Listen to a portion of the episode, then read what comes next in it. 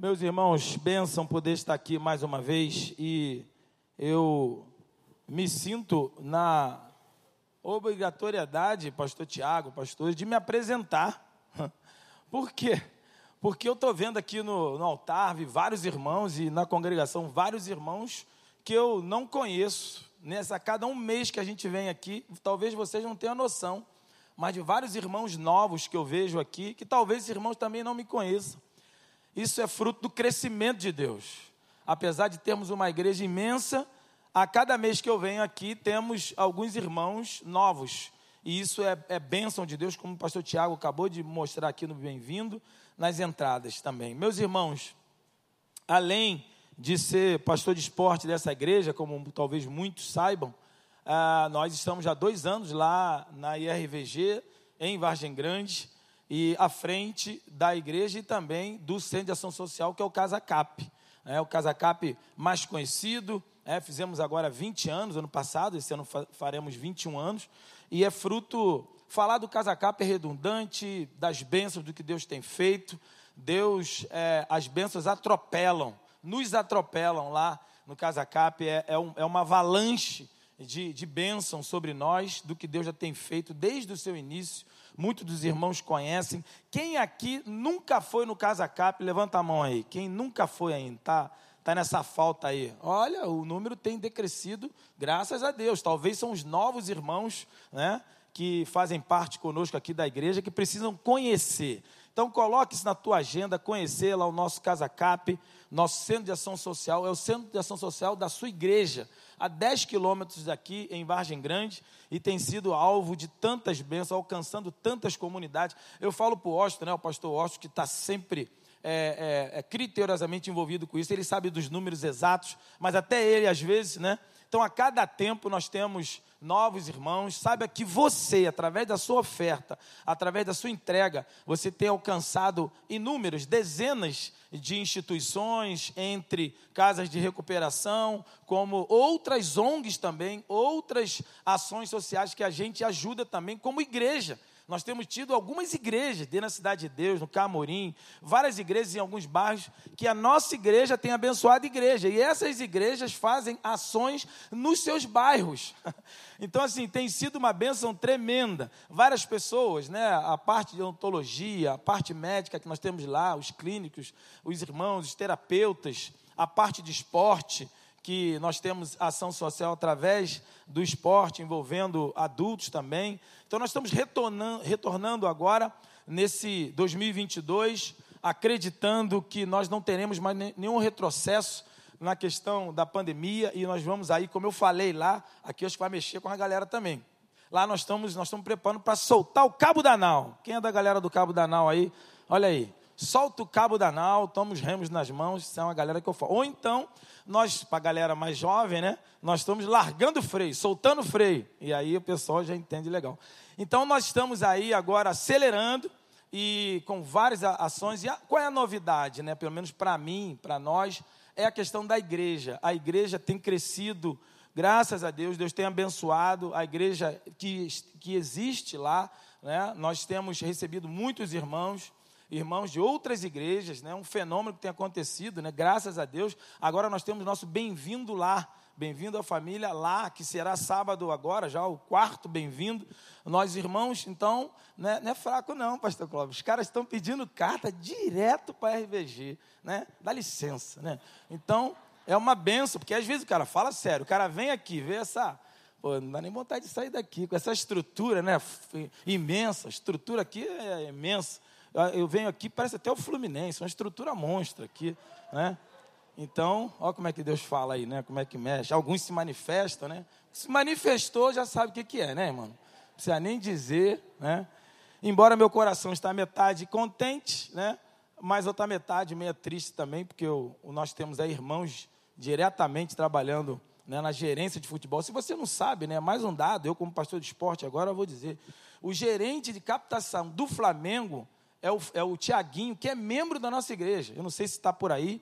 E o gerente de futebol, agora efetivado, está lá no site do Flamengo, que é o Fabinho, que também é membro da nossa igreja e pelo menos que saiu do jogo direto e viria para cá. Mas a Fernandinha, né, a Ana Paula, as irmãs, as esposas deles, que fazem parte aqui direto. Então, esses caras que estão envolvidos diretamente nesse crescimento, né, no Flamengo sendo gigante ainda mais, né? E a gente saiba que a sua igreja, a Igreja do Recreio, está envolvida diretamente nisso aí, abençoando essas vidas, porque eles foram alcançados, foram discipulados e cresceram aqui na Igreja do Recreio. E tem sido um privilégio para nós tremendo, né? Então, eu só torço contra o Flamengo quando é Fluminense, porque aí dá licença, né? Coraçãozinho, fala mais, na hora do gol, ai meu Deus do céu, glória a Deus. Mas, meus irmãos, é, dizer para os irmãos que nós estamos alegres, minha esposa está aqui, a Cláudia fica de pé, amorzinho, mais conhecido como irmã Mozinho, isso é uma bênção, isso é uma graça de Deus na minha vida. Ela é a minha mentora, a minha deusa, a minha musa inspiradora. E, e na verdade é, às vezes a gente conversa antes de dormir alguns textos bíblicos, eu cato mensagem, vira mensagem.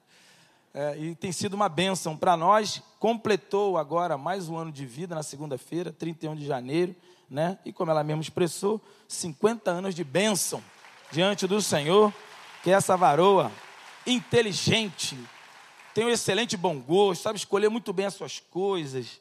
É uma mulher inteligentíssima, de um excelente bom gosto, né, mozinho? Mas eu tenho um gosto melhor do que o dela. Meus queridos, Quero compartilhar uma palavra com vocês que está no livro de Crônicas, no livro do Reis. Abra a sua Bíblia aí. Segundo Reis, capítulo 20, a partir do versículo 1. É uma história extraordinária ao, ao meu entendimento.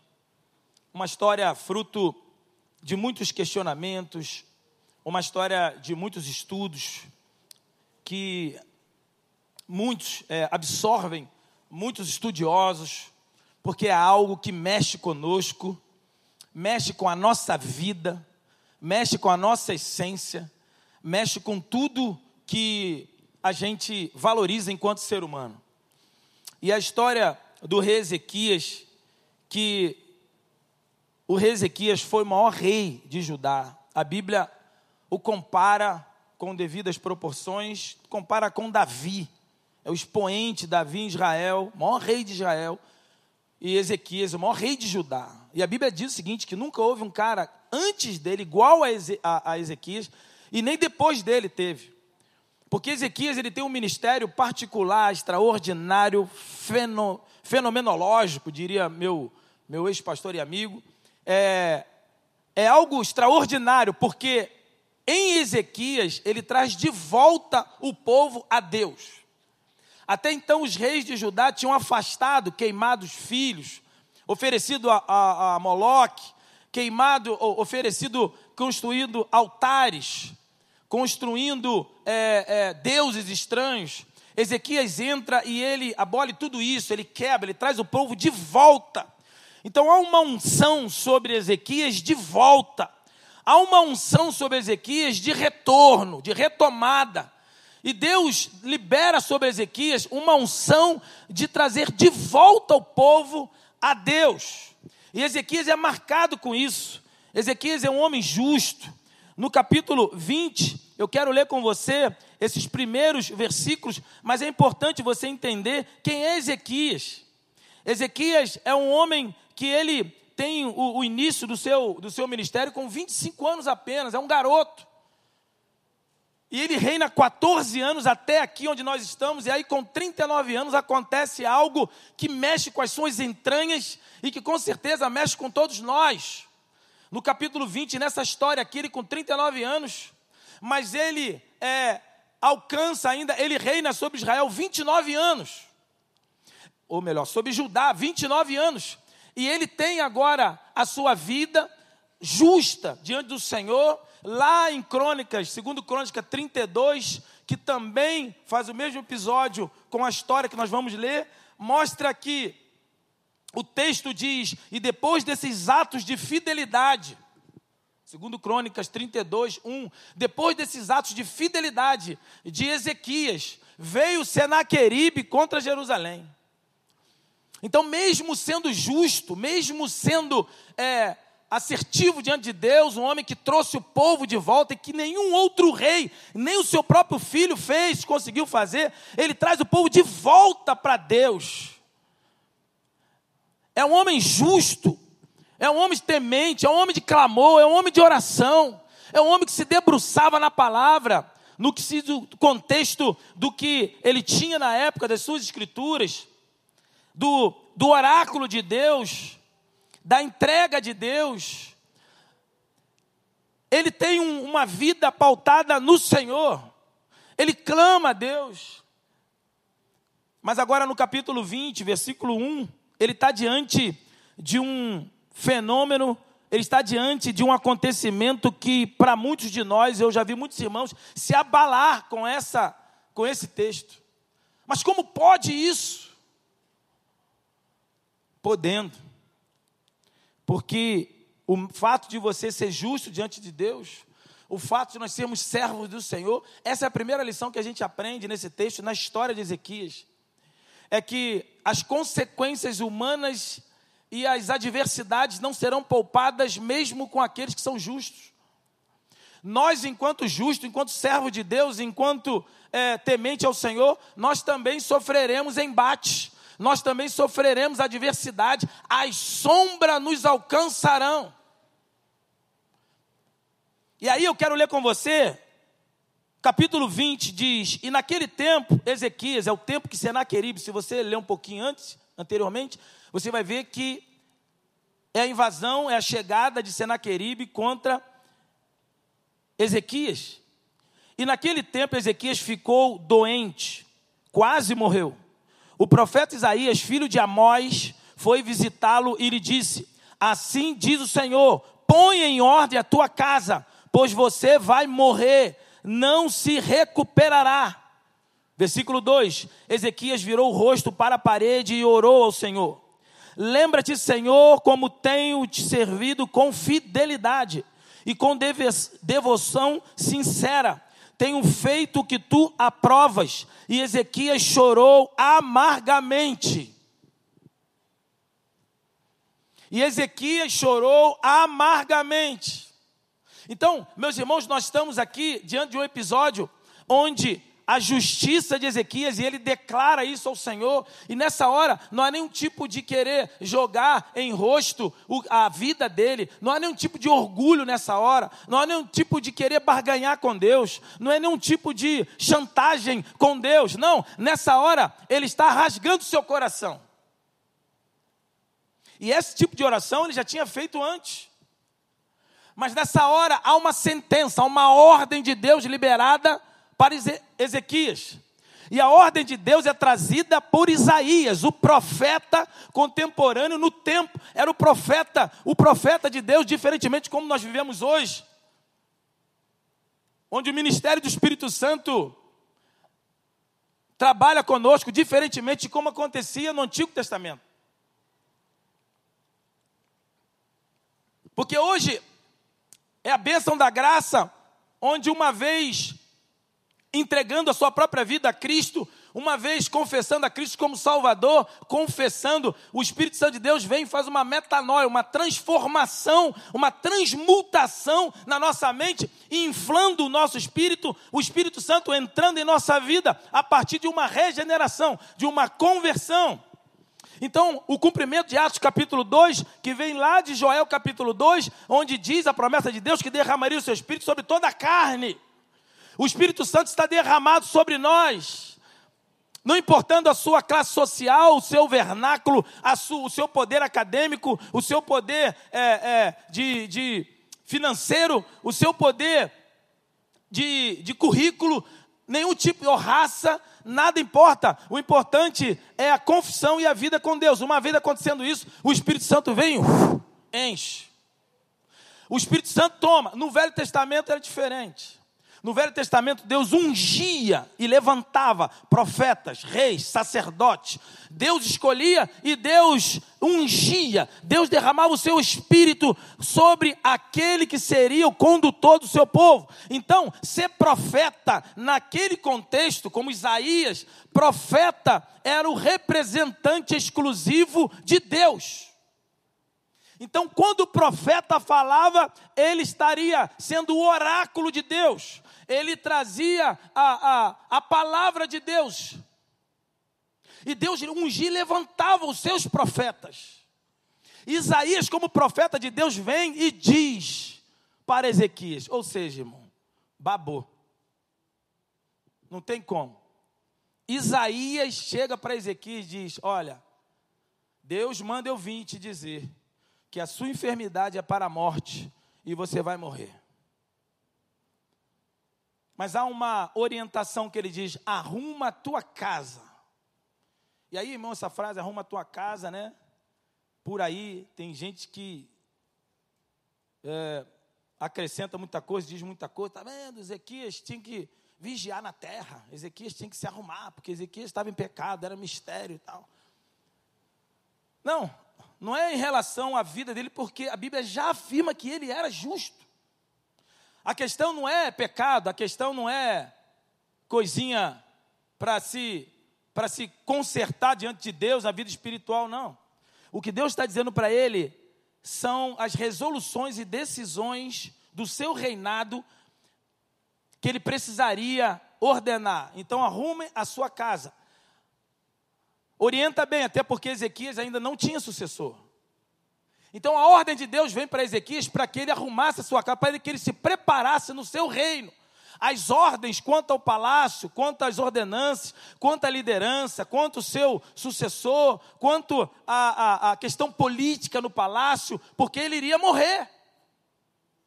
Então Deus dá orientação, Deus dá a ordem, dá orientação para que haja um tempo de arrumação na casa. Só que Ezequias, ele toma uma outra decisão imediata.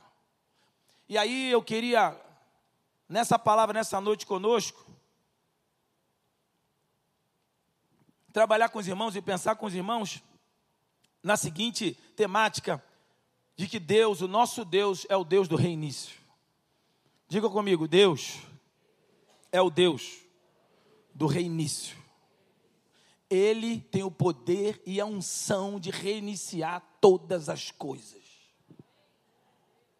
E nesse tempo que nós atravessamos de pandemia, nesse tempo de muitas vezes ordens de morte, nesse tempo de, onde nós vivemos um tempo onde o caos se estabelece, onde a perda iminente chega, onde as empresas sentiram, pessoas que caíram financeiramente, pessoas que sentiram as ameaças, pessoas que foram fragilizadas, fragilizadas com famílias, pessoas que adoeceram, que talvez não vieram à morte, mas se fragilizaram com a sua saúde, pessoas que emocionalmente decaíram, pessoas que tiveram perdas, nós passamos um tempo onde muitas vezes, mesmo através da sua justiça, Deus permitiu que Senaqueribe viesse contra nós. E não há nenhum desmérito nisso, não há nenhum sentimento de, de revolta contra Deus, porque Ezequias, o maior rei de Judá, um homem que Deus tinha um grande zelo e ele para com Deus, Deus permitiu que, Ezequias, Senaqueribe viesse contra Jerusalém. A questão, meus irmãos, não é o que vem contra nós, a questão é qual a sua posição em relação a esses fatos. E confiando em que Deus é o Deus que tem um controle em suas mãos. Deus é o Deus que tem as rédeas da justiça nas suas mãos. Então, para nós é importante arrumarmos a nossa casa, sim, preocuparmos com algumas coisas, sim, mas nós não podemos perder a convicção de quem está no controle é Ele, é Deus. E que Deus cuida de nós, que Deus trata conosco, que Deus é que tem a última palavra. Deus é que, por pior que seja o quadro, Ele tem a ordem de regressão, Ele tem a ordem de reiniciar novas, todas as coisas. Porque o homem é expert em transformar a laranja em bagaço. Nós transformamos a laranja em bagaço. Pegamos a laranja, descascamos a laranja, cortamos a laranja, tiramos o, o, o, caroço e chupamos a laranja e no bagaço a gente joga no lixo. Mas Deus ele dá uma ordem de reinício ao bagaço.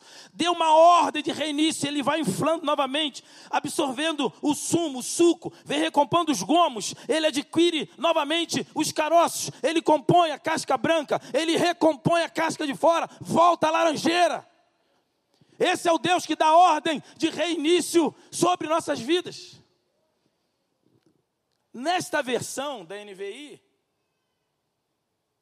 que eu me dobro para alcançarmos a multidão, mas tem algumas coisas que eu gosto de ainda me deportar à antiga versão, mas nessa versão, na Almeida, aparece três vezes a palavra volta nesse texto. E aqui, na NVI, também tem todo o contexto, primeiro, mas aparece no primeiro, nas três vezes que aparece a palavra volta, eu quero destacar a primeira aqui. Porque, como já disse, há uma unção de retorno na vida de Ezequias. Ezequias traz de volta o povo a Deus. E agora, mediante essa ordem diante dele, que ele reconhece como sendo de Deus, ele reconhece a autoridade de Isaías, o profeta, ele reconhece e ele aceita a orientação de arrumar a sua casa, mas antes de seguir, Ezequias toma uma decisão. E diz o texto que, após ter a ordem, Ezequias voltou o seu rosto para a parede e orou ao Senhor. E a primeira vez que aparece a palavra volta, ou se voltou, está aqui nesse versículo, esse texto, onde Ezequias ele volta o seu rosto para a parede. Ou seja, ele volta o seu rosto para a parede para buscar o Deus que está com ele naquele momento. Porque mesmo diante da, da, da ordem de morte, Ezequias entendeu que naquela hora ele precisava buscar o Senhor. E Ezequias toma uma decisão dele se voltar para si mesmo buscando o seu interior, buscando as suas mazelas, as suas falhas, as suas faltas, e ele ora diante de, de, de Deus, ele se quebra, ele se desnuda, ele se desarma, ele se volta para o Senhor, ele busca o Senhor, e a primeira volta que nós vemos é a volta do homem interior. Ezequias agora, ele se volta para dizer ao Senhor e se entregar ao Senhor, se desnudar diante dele ele diz da sua justiça, ele diz da sua vida, da sua, da sua posição diante de Deus, mas nessa hora é uma hora que ele busca e clama diante do Senhor. Ezequias, com certeza, ele se lança numa oração talvez diferente de todas as outras que ele tinha feito.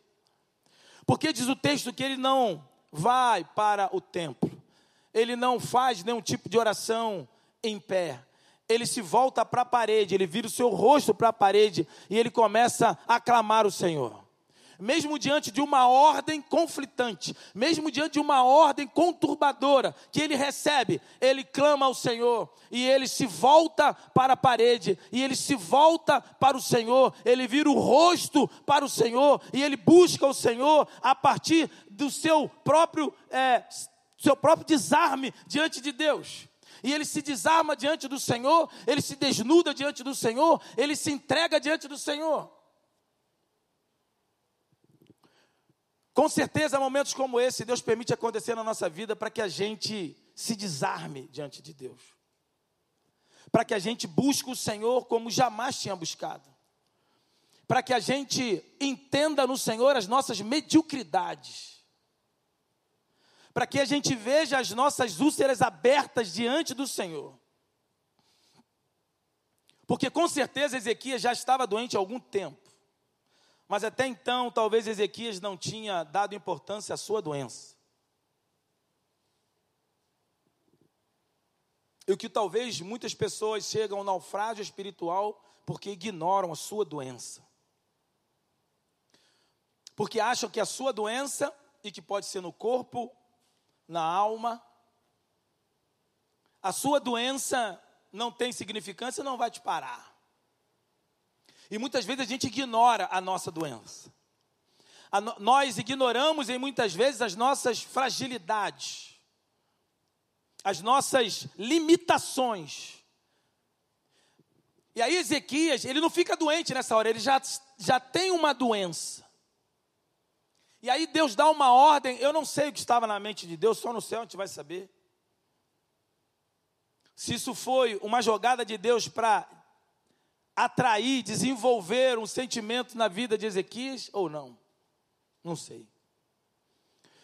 Mas o que acontece é que, mediante essa ordem, Ezequias olha para ele e vê a doença. Porque muitas vezes nós ficamos preocupados em fazer a obra de Deus, em agir na obra de Deus, e esquecemos de olhar a nossa doença. E aí a gente entra no, numa, numa vida frenética, vivemos numa vida de correria, vivemos numa vida de justiça, vivemos numa vida de ativismo, vivemos numa vida devocional, numa vida de obra, numa vida do nosso, nos nossos afazeres eclesiológicos, eclesiásticos, ministeriais, porque ele cumpria a sua obra ministerial, um grande rei, porém doente. E Ezequias não conseguia ver a sua doença. Ezequias ignorava a sua doença. Até que alguém tem que vir. E como Deus nos conhece, Deus sabe que não poderia vir essa ordem de uma pessoa qualquer sem pedigree, sem patente. E Deus manda Isaías falar com seu rei. Deus amava Ezequias, mas era hora de Ezequias olhar para a sua doença. E aí Deus manda Ezequias, Isaías, Isaías chega lá e fala com ele: Olha, Deus mandou eu vir aqui dizer que a sua doença é para a morte. Você vai morrer. Mas como vou morrer? Eu trouxe de volta o povo, eu sou um homem justo. Você vai morrer. Não há nenhum sentimento de vingança de Deus, não. Mas Deus dá uma ordem a Ezequias, e agora Ezequias, pela primeira vez, olha para a sua doença. E ele olha para si, vira o rosto para a parede, e ele busca o Senhor olhando para dentro. Agora não é buscando o Senhor, olhando para o meu ministério, olhando para o meu palácio, olhando para a minha obra. Abençoe, Senhor, a minha equipe, abençoe a igreja, abençoe a obra, abençoe, abençoe, me abençoe para pregar, me dê unção. Não, agora é clamar a Deus olhando para dentro. Ezequias agora precisa se colocar diante de Deus nu E ele começa a clamar a Deus. Ele começa a dizer e ele diz sobre os seus feitos, mas agora ele está orando por, para, para o Senhor em função dele, e ele agora ora e vê as suas fragilidades e limitações. E aí ele se volta para o seu interior, ele se volta para as suas limitações, ele se volta para a sua doença, e aí Deus, agora Yes! Agora o homem chegou no ponto que eu queria. E aí o que acontece? Passa a sua página aí, versículo 4. Antes que Isaías chegasse no pátio intermediário, haviam dois pátios basicamente, o intermediário no palácio mais próximo e o externo. Quando, quando é, Ezequias clama ao Senhor e vira para a parede, eu não sei o tempo, né, irmão? Mas vamos viajar aí. Eu sou meio né? Mundo Maravilhoso de Bob, quando eu leio a Bíblia, eu dou uma viajada e eu gosto disso. Isaías dá papo, porque profeta não tem, não tem, ó, profeta não tem papo na língua não. Profeta não tem jeitinho, profeta não ajeita a mensagem, do jeito que vem manda. Às vezes dói, às vezes causa um probleminha aqui, um probleminha ali. Como é de Deus, Deus arruma profeta veio e mandou na lata: Ó, oh, tu vai morrer. Não, mas eu sou rei. Rei doente. Tu vai morrer. Ó, então é o seguinte: arruma a tua casa e rápido. Porque essa doença é para a morte. E vai embora, irmão. Mete o pé. Vai embora. Isaías descendo, não sei que tipo de escadaria. Ele, meu irmão, eu acho que não foi muito tempo, não. Né, Guilherme? Alguns minutos, né? Vamos botar aí cinco minutos, dez minutos, não sei o tamanho do palácio. Não foi no exterior, foi no interior foi no inferior. Que oração é essa de Ezequias, hein? é. Quando a gente está com dor, a gente ora diferente. Hum, papai sabe disso. Sabia que papai sabe disso? Deu para entender agora? Porque de vez em quando você dá uma topada? Hã? Deu, não deu? Dá para entender, não dá? Que oração é essa, irmão, de 10 minutos?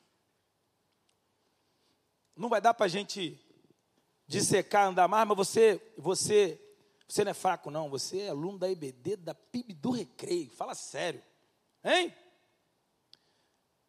Você já teve uma ideia do que moveu nesses 10 minutos? Porque tinha uma ordem.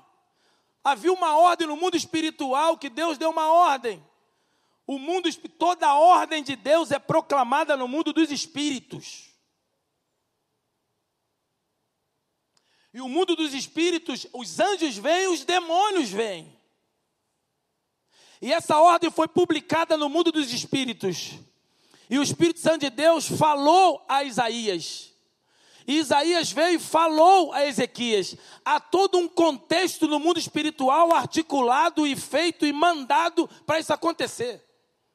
A Isaías, a Ezequias ora de uma forma diferente que simplesmente moveu o coração de Deus.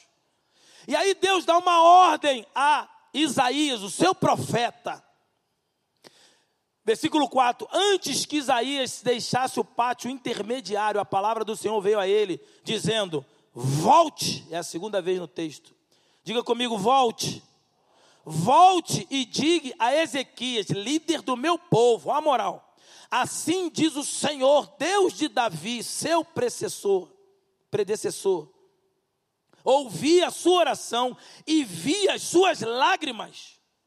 Eu o curarei. Daqui a três dias você subirá no templo do Senhor e acrescentarei a você 15 anos de vida. E livrarei você esta, a esta cidade das mãos do rei da Síria defenderei esta cidade por causa de mim mesmo e do meu servo Davi. Então há uma sinergia, há uma o entendimento de Deus por intermédio de Davi, mas também uma comparação de Davi Israel e Ezequias em Judá. Há uma, um pêndulo, há uma, uma ligação, há uma unção ministerial voltada para esses homens. E aí Deus dá uma ordem de novo no céu suspende a morte de Ezequias, porque ele vai viver mais 15 anos. Só que para isso acontecer, Deus move agora, a primeira volta é a volta no mundo interior. Agora, a segunda volta é a ordem de Deus sobre as circunstâncias da matéria. E agora Deus dá uma ordem agora de mudança através da matéria. Primeiro que o corpo que está doente precisa estar são as células que estavam deformadas precisam estar boas. A quantidade de infecção, inflamação que corre na corrente sanguínea vai ser estancada. Os tecidos apodrecidos vão ser renovados, as artérias, os músculos. Tudo vai ser inflado novamente, possivelmente com alto índice. Agora, o coração já batia diferente, ele vai ser restaurado. Os músculos, as artérias, os tecidos vão ser tudo restaurado agora, porque Deus diz: Eu vou te curar. Deus dá uma a volta da ordem de Deus do retorno sobre a matéria. A ordem de Deus que dá sobre esse corpo agora. A ordem de Deus que, que volta sobre as ameaças. Eu defenderei, eu vou te defender sobre essa cidade. É o Senhor que vai te defender, não sou eu, não é você. As armas não serão as suas armas, serão as armas de Deus. Quem vai defender Judá contra Senaqueribe não são as armas de Ezequias, não são as armas bélicas, não são as armas do exército, mas são as armas de Deus. A matéria que está diante de você as tuas ferramentas não servem para te defender. Jeová, Sabaô, os Deus das batalhas, diz: Eu vou te defender. Deus dá uma ordem sobre a matéria, sobre o corpo, sobre as ferramentas, sobre as armas. Deus está dando uma ordem de retorno, de reinício sobre as suas defesas, sobre o teu corpo. Mas uma, o, o, o gatilho, o segredo está em voltar para a parede. Voltar o seu rosto para a parede. E sobre a matéria ainda nós vemos no versículo 8, Ezequias havia perguntado a Isaías, é, não, melhor dizendo, versículo 7, então disse Isaías, preparem um unguento, um emplasmato, um emplasmatro de figo, e eles o fizeram e aplicaram na úlcera, e ele curou.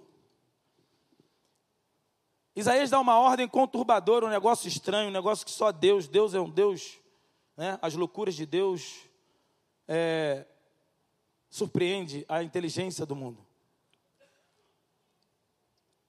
A ordem de Deus para Isaías, ele vai ficar curado. Deus já tinha prometido que ia, que ia curar, sim ou não? Sim ou não?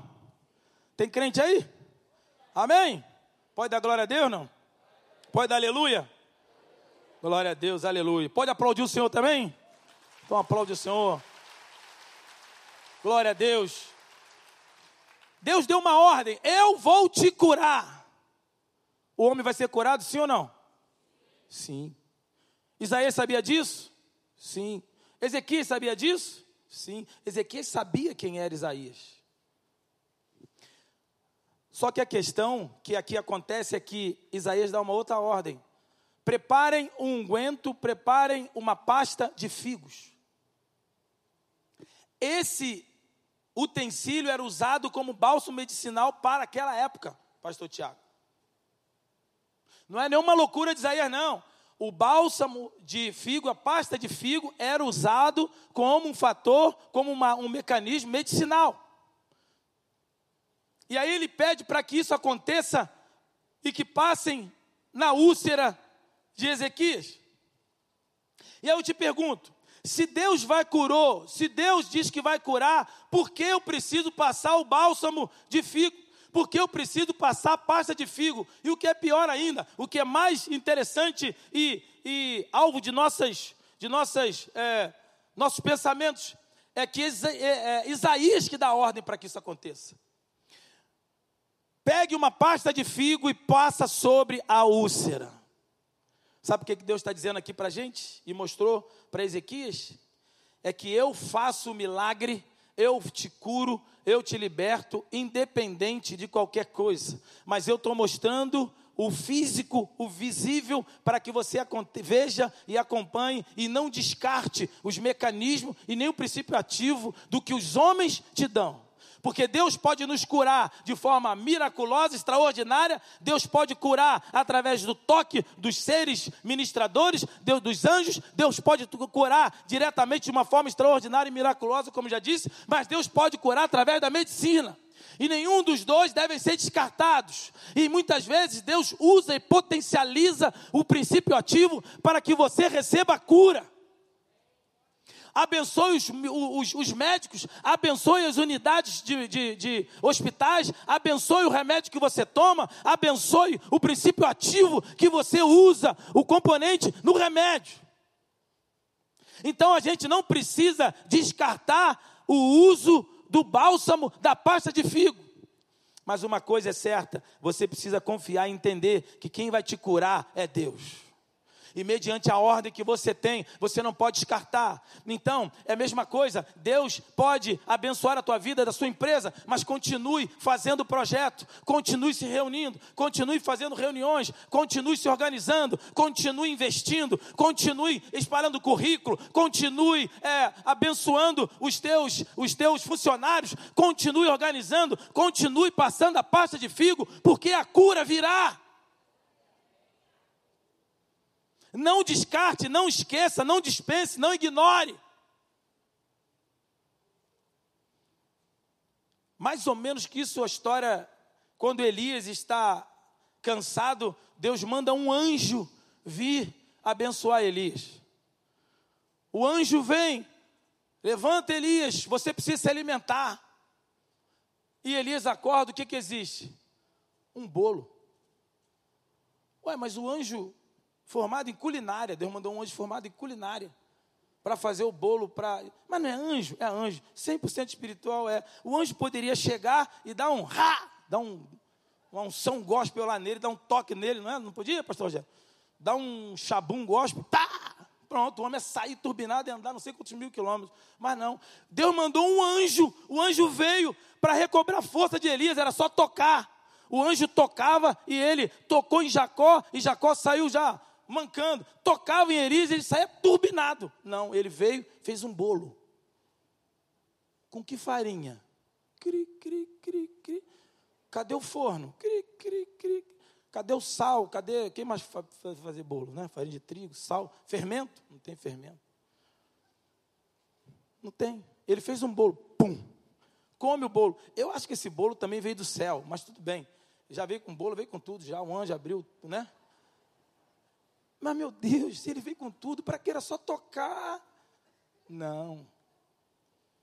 Deus quer que você olhe para o bolo. Deus não quer que você ignore os seus projetos. Deus não quer que você ignore as ferramentas que Ele tem posto nas suas mãos. O que você tem na mão? Um cajado, um pedaço de madeira cortado de uma árvore. Ah, isso é poderoso. Tá bom, então estende sobre o mar que o mar vai se abrir. Pô, legal. Shazam gospel. Não, é porque Deus usa as ferramentas que já estão na sua mão. O que, que você tem aí para medicinal? Ah, é a pasta de figo. Passa a pasta de figo que eu vou curar. Então o que você tem nas suas mãos, deposite nas mãos de Deus, porque Deus vai fazer as transformações iniciando a partir do visível, não do invisível. Não espere que vai acontecer um grande milagre. Não, Deus vai usar a partir das coisas que estão nas tuas mãos. É o que você tem, uma pasta de figo. Então passe a pasta de figo. Isaías queria mostrar para Ezequias que Deus vai curar. E aí o homem é curado. Ordem sobre a matéria, ordem sobre as ameaças. O que vem contra você? Quem vai te defender não, é, não são as suas armas. Quem vai te defender é Deus.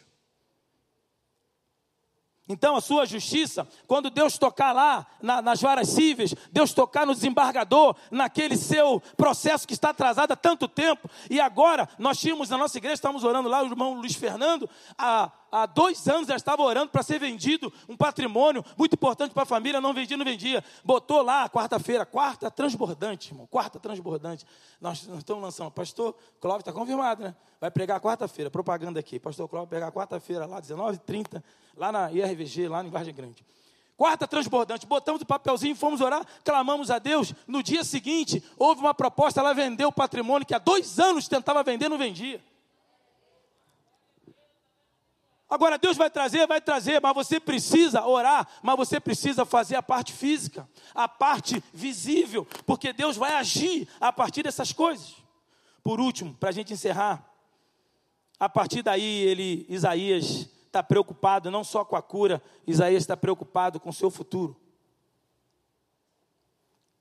Melhor dizendo, Ezequias, ele diz, 9, Isaías respondeu, é, Ezequias está preocupado, Isaías respondeu, o sinal que o Senhor vai cumprir, aí ele perguntou, né, qual o sinal? No 7, Ezequias já havia perguntado a Isaías: qual será o sinal que o Senhor me curará e de que hoje Há três dias subirei no templo do Senhor. Isaías respondeu: O sinal que o Senhor vai cumprir. Preste atenção, irmãos. O que prometeu é este. O sinal que Deus prometeu é esse. Você prefere que a sombra avance ou recue 10 graus na escadaria ou no relógio de Acais? E disse Ezequias: Como é fácil a sombra avançar 10 graus? Prefiro que ela recue 10 graus. Essa aqui é meio confuso, mas dá para a gente entender rápido. Havia dois tipos de relógio nessa época. Um relógio que tinha um, um, um mastro, o sol batia, ia girando e aí ia marcando os horários. E havia um outro relógio de acais, que eram umas escadarias, de um lado e de outro. O sol ia batendo, ia batendo na ponta do degrau e ia marcando as sombras. Então as horas eram marcadas do dia através do avanço das sombras. E aí, possivelmente nessa hora, já estava na hora de declínio do sol. Porque na hora em que o sol está declinando, o, o, o, o normal que é a sombra avance. É ou não é? E aí ele faz a pergunta: então tá bom, você quer um sinal de Deus? Sabe por que, que ele pede um sinal de Deus? Só aqui para a gente não, não, ficar, não passar batido. Porque o seu pai, o pai de Ezequias, o rei Acais, muito orgulhoso, prepotente, um homem que fez mal, andou nos caminhos do Senhor, fez tudo errado, ele ignorava os sinais de Deus. Como o próprio Isaías relata no capítulo 7, versículo 12, quando Deus propõe um sinal e ele rejeita o sinal de Deus. Então nós precisamos aprender a viver e conviver e entender os sinais de Deus. Deus é um Deus de sinal. Deus é um Deus que nos dá sinais da sua ação. Provai se os espíritos são de Deus, diz a palavra do Senhor. Não ignore os sinais de Deus. Buscai os sinais de Deus. Paute a sua vida nos sinais de Deus. E é por isso que Ezequias pergunta: mas qual é o sinal um homem de Deus, um rei, um homem que precisava viver com as confirmações de Deus. Porque acreditar em profeta, muitos homens acreditaram em profetas e deram mal. E não é só acreditar em profeta, profeta, precisa provar se a profecia é de Deus. Porque hoje nós estamos num contexto muito fácil. Hoje a gente já sabe como é que vai acabar isso aqui, mas na hora Ezequias pediu: me dá um sinal de Deus. Ele diz: vou lhe dar um sinal de Deus. Você quer que a, a sombra avance ou que ela recue? Ah, é muito fácil. A sombra vai agora avançar. Então, Ezequias pediu: Eu quero que a sombra volte 10 graus. Isso é impossível. Deus, a Isaías falou para ele: Tá bom. Olha o versículo 11, meus irmãos. Então o profeta Isaías clamou ao Senhor e este fez a sombra recuar ou voltar dez graus que havia descido na escadaria de Acais. Ou seja, Deus fez exatamente como Ezequias pediu, um sinal da impossibilidade. A gente sabe que o sol ele não volta, ele já é parado, né? Mas a gente não sabe que tipo de, de ênfase, de profundidade foi esse milagre. A gente estuda, a gente lê, os comentaristas, os exegetas, não consegue concluir porque é impossível afirmar isso. A gente não sabe se Deus só deu uma ordem para só a sombra recuar, só a sombra, recua a sombra, opa, hum, a sombra volta. Ou se a terra voltou 10 graus. A gente não sabe a profundidade desse milagre, mas uma coisa é certa: assim o sinal que Ezequias pediu, Deus fez. A sombra recuou 10 graus. Eu não sei se foi só a sombra, eu não sei se a terra voltou, se Deus fez a terra voltar, eu não sei o que aconteceu, mas eu sei que Deus deu uma ordem para as sombras recuarem. E sabe o que Deus nos diz? A terceira e última volta é que Deus dá ordem sobre as sombras que vêm sobre nós serem recuadas no nome de Jesus. As obscuridades que vêm, as sombras que vêm, as noites que se, que se temam vir, a ordem de Deus, se você se voltar para a parede, se você se voltar para o Senhor, Deus dá uma ordem para regredir as sombras sobre sua vida, o tempo de dúvida, o tempo de obscuridade.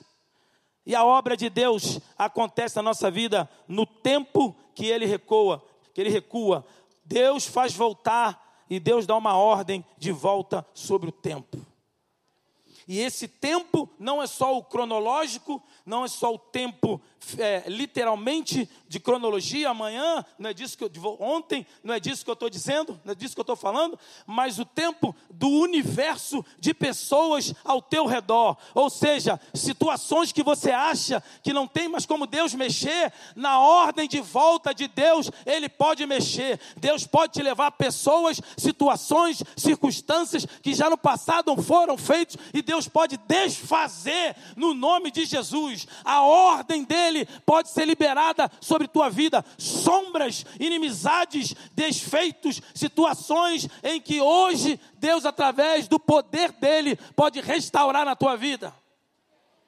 Eu não sei se você crê nisso. Eu não sei se você entende que Deus está falando com você. Mas a ordem de Deus está liberada sobre nós. E nessa hora eu quero orar com você. Eu quero te convidar a ficar de pé. Fique de pé porque nós queremos orar. Eu quero orar com você. Nós vamos adorar a Deus nessa hora. E você vai se colocar diante do Senhor.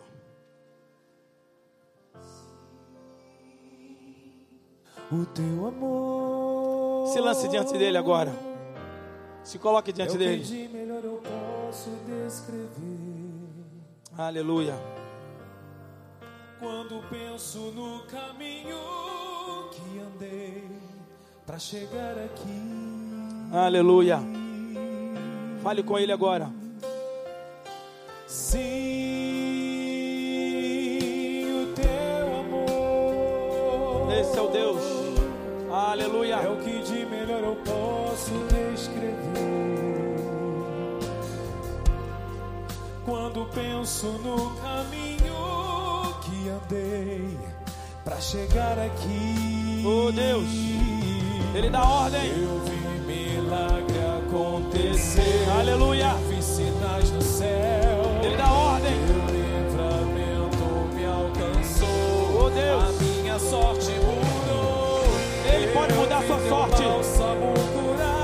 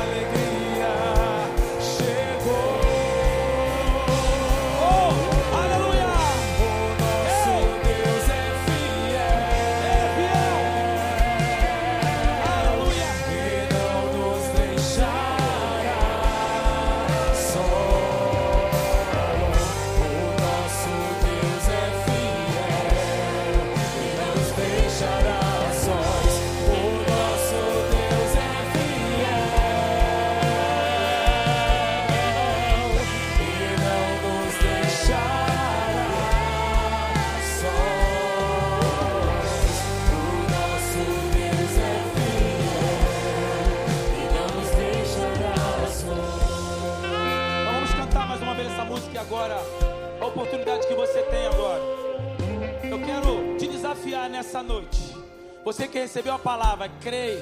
Você que crê no Deus do reinício. Alguma coisa Deus falou contigo, alguma coisa Deus quer reiniciar na sua vida, quer recomeçar na sua vida. Eu não sei o que Deus falou contigo a nível pessoal, a nível ministerial, profissional, da sua família, seu casamento, seu relacionamento, relacionamento com filhos, na sua ordem, na sua empresa, comercial. Mas se você quer reiniciar com o Senhor, se você quer se lançar nesse Deus do reinício, eu quero desafiar, sai do teu lugar e vem aqui à frente. Eu quero orar com você em nome de Jesus. Nós vamos clamar o Deus de Ezequias, o Deus de Isaías, é o teu Deus. Então sai do teu lugar agora e vem, se coloca aqui diante do Senhor. Coloque agora a sua vida agora. Eu não sei o que Deus vai transformar na tua vida, mas eu sei que Deus vai reiniciar algo na tua vida hoje. Então se coloque diante do Senhor hoje. Se coloque hoje, porque Ele vai fazer algo na tua vida. Amanhã Ele fará. Oh, adore Senhor e venha, venha.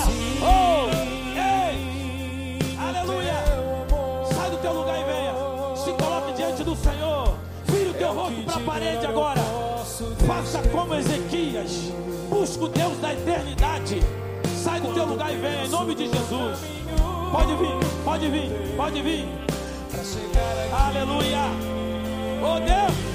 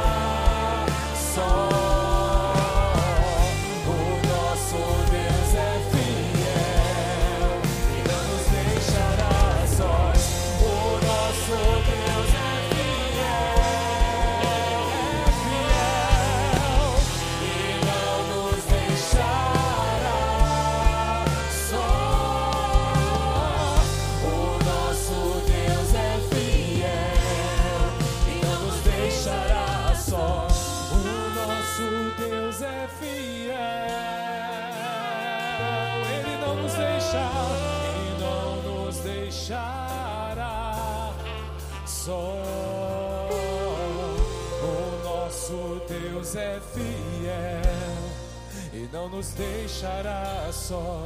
O nosso Deus é fiel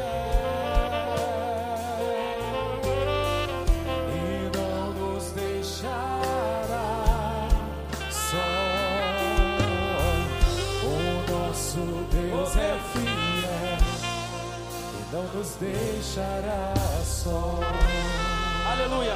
Quantos de vocês que vieram aqui à frente, quantos de vocês que vieram aqui à frente, estão vindo pela primeira vez, agora ou segunda vez diante do Senhor aqui? Levante a mão assim, ó. Vocês que vieram pela primeira vez, segunda vez, estão vindo isso agora. Uma decisão que vocês estão tomando diante do Senhor pela primeira vez. Levante a mão bem alta aqui, ó. Nós estamos vindo. Eu vou pedir vocês que levantaram as mãos. Vem aqui para o meio, porque a gente quer orar por vocês. Nós queremos anotar o seu nome e nós queremos uma mensagem para você. Vamos orar. Feche teus olhos agora, em nome de Jesus. Feche teus olhos agora e creia e creia que a tua decisão ela tem impacto no mundo espiritual. Há uma ordem de Deus sendo liberada no mundo espiritual agora. Há uma ordem de Deus. Isso aqui não é brincadeira não. Isso aqui é algo sério, muito sério. Há um portal de Deus sendo aberto agora para você. Deus está ministrando algo profundo no seu coração. Lhe se entregue agora, feche teus olhos, se derrame diante dele agora. A ordem que Deus deu, a ordem que Deus deu a Isaías para falar com Ezequias, é a ordem que Deus está liberando agora. Meu servo, eu abro um portal para ti, cuido eu das tuas mãos e ministro eu sobre tua vida. O Senhor, do Senhor dos exércitos, eu guerrearei as tuas batalhas. A partir de hoje, não é você que guerreia, eu guerrearei por você. O meu nome é Jeová Sabaoth, diz o Senhor dos exércitos. Ele vai batalhar a tua luta. É agora, ele vai cuidar. Como diz a palavra, eu vou te defender. Eu vou te defender, diz o Senhor dos Exércitos. Pai, no nome de Jesus, aqui estão os teus filhos agora. Oh Deus, ministra a tua graça, ministra a tua unção de reinício sobre eles. Libera uma unção transformadora agora. Oh Deus, faça algo extraordinário. Abra as comportas do teu céu. Derrame uma unção fresca. Derrame o teu bálsamo de cura. A cura em Gileade, a unção em Gileade, há um bálsamo em Gileade. Passa agora a tua pastas de figos. Cura agora os teus filhos. Enfermidades sejam repreendidas no nome de Jesus. Libera a tua cura. Libera a tua cura nessa hora. Oh Deus, ministra agora os teus seres ministradores de cura. Toque agora em cada enfermidade. Toque agora em cada corrente sanguínea. Potencializa cada remédio. Dê a tua cura através dos médicos, através da medicina, através do princípio ativo do remédio. Cure agora de forma miraculosa, extraordinária. Cure o corpo, a alma e o espírito. Libere agora, Deus. Libere as tuas causas das justiças. Oh Deus, libere os teus servos. Traga as tuas prosperidades a partir do teu sangue de Cristo sobre a vida de cada um deles aqui. Ministra a tua graça poderosa. Libere a tua unção extraordinária nessa noite. Faça o teu mover. Restaure vidas, restaure casamentos, restaure relacionamentos. Oh Deus, trague a esposa de volta, trague o esposo de volta. Dê o teu fogo, libera o teu fogo, Deus, sobre cada lar agora. Nós oramos e cremos no nome de Jesus Cristo, porque nós declaramos e cremos no Deus de Isaías, no Deus de Ezequias, é o Deus da igreja do recreio. Nós oramos no nome de Jesus Cristo, hoje e sempre. Amém e amém. Aleluia, glória a Deus. Oh, aleluia. O nosso Deus é fiel